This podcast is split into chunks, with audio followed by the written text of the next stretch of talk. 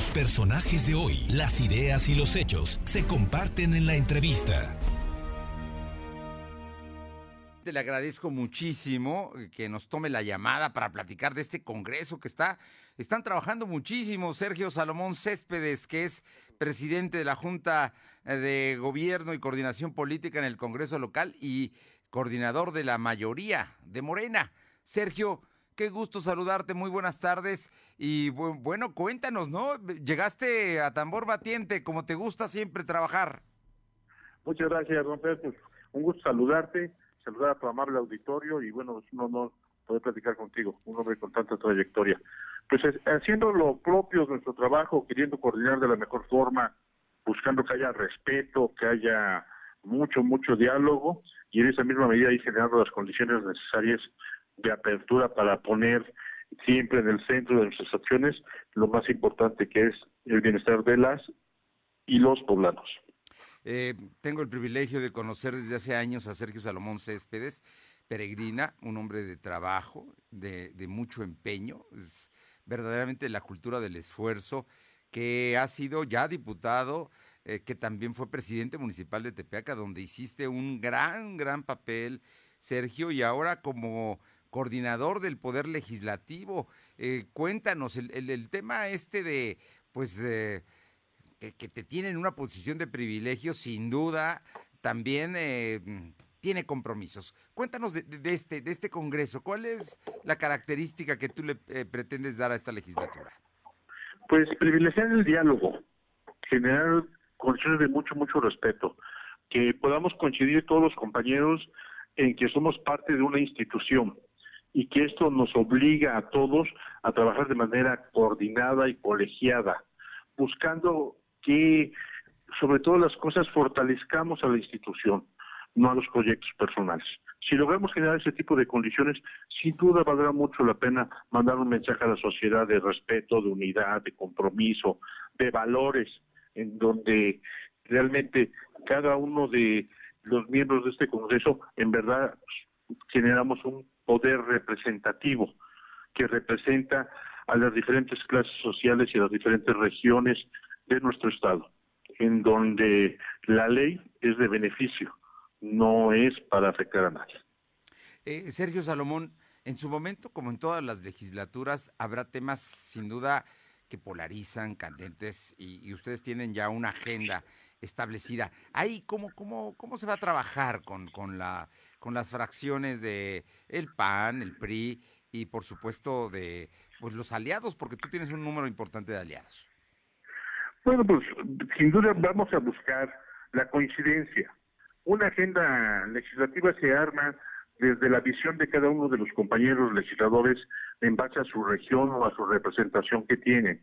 Entonces tendrá una agenda legislativa personal, después iremos por la agenda legislativa de la bancada, después iremos por la agenda legislativa del bloque aliado y posteriormente iremos por la agenda de las diferentes fracciones y grupos partidistas para ver de estas mismas agendas en cuántos puntos coincidimos. Quiero decirte un ejemplo, si hay 20 puntos que llevamos a la mesa y coincidimos en 10 o en 12, bueno, estaremos fortaleciendo ya una agenda legislativa del Congreso.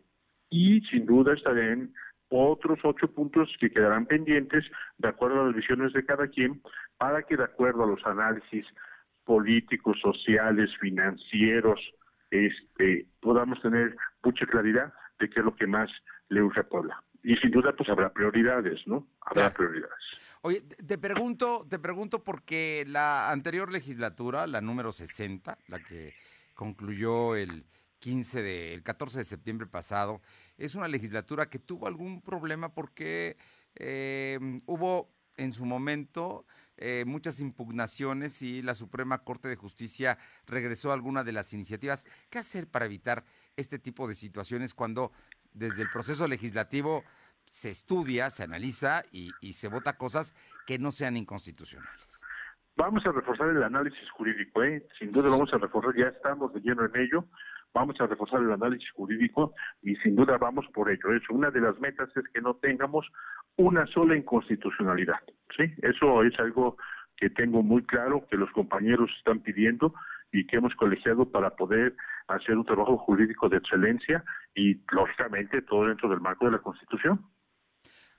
Te pregunto ya eh, para terminar, porque digo, yo sé que tienes mucho trabajo y la verdad te agradezco muchísimo estos minutos, pero hay, hay un tema que va a ser inminente discutir, que es el tema del presupuesto para el 2022.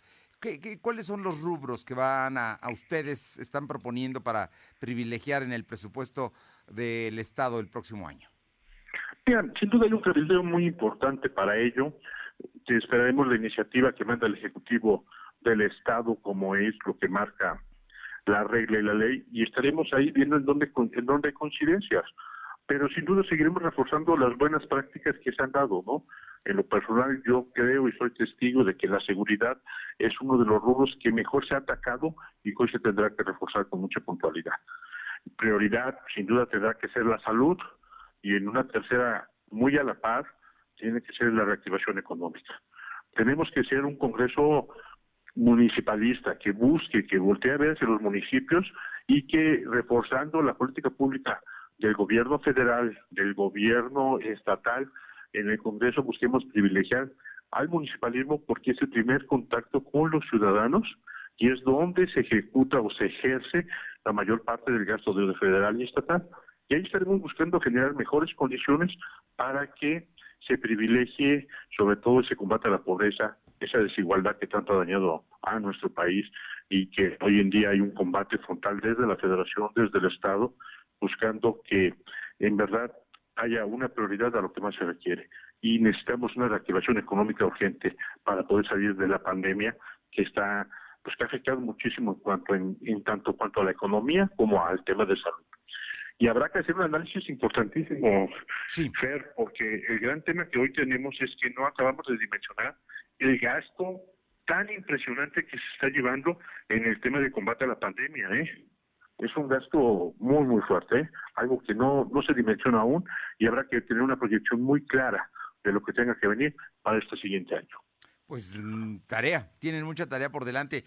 Ya me dijiste que van a ser municipalistas y bueno, en unos días más tomará posesión nuevas administraciones municipales. Algunos van a repetir, algunos ya no estarán, pero me imagino que también con los ayuntamientos mantendrán buena relación. Por supuesto, claro, tenemos que ser unos facilitadores de políticas públicas con un respeto absoluto a la autonomía como lo marca el 115 constitucional y que los municipios generen sus propias condiciones e invitarlos a que se generen grandes acuerdos. Vale la pena que todo el mundo hagamos un frente hoy y que pongamos, vuelvo a repetir, en el centro y eje de nuestras acciones a las y a los poblanos. El futuro, sin duda, está en manos de la familia, de los ciudadanos y los que somos autoridades tenemos una triple responsabilidad para poder atacar ello. Diputado Sergio Salomón Céspedes Peregrina, presidente de la Junta de Gobierno y Coordinación Política del Congreso Local, muchísimas gracias por estos minutos y el mayor de los éxitos en esta nueva tarea. Gracias, don Fernando. Con mucho gusto. Que tengan un gran fin de semana y mucha salud para todos. Igualmente, un fuerte abrazo. Gracias.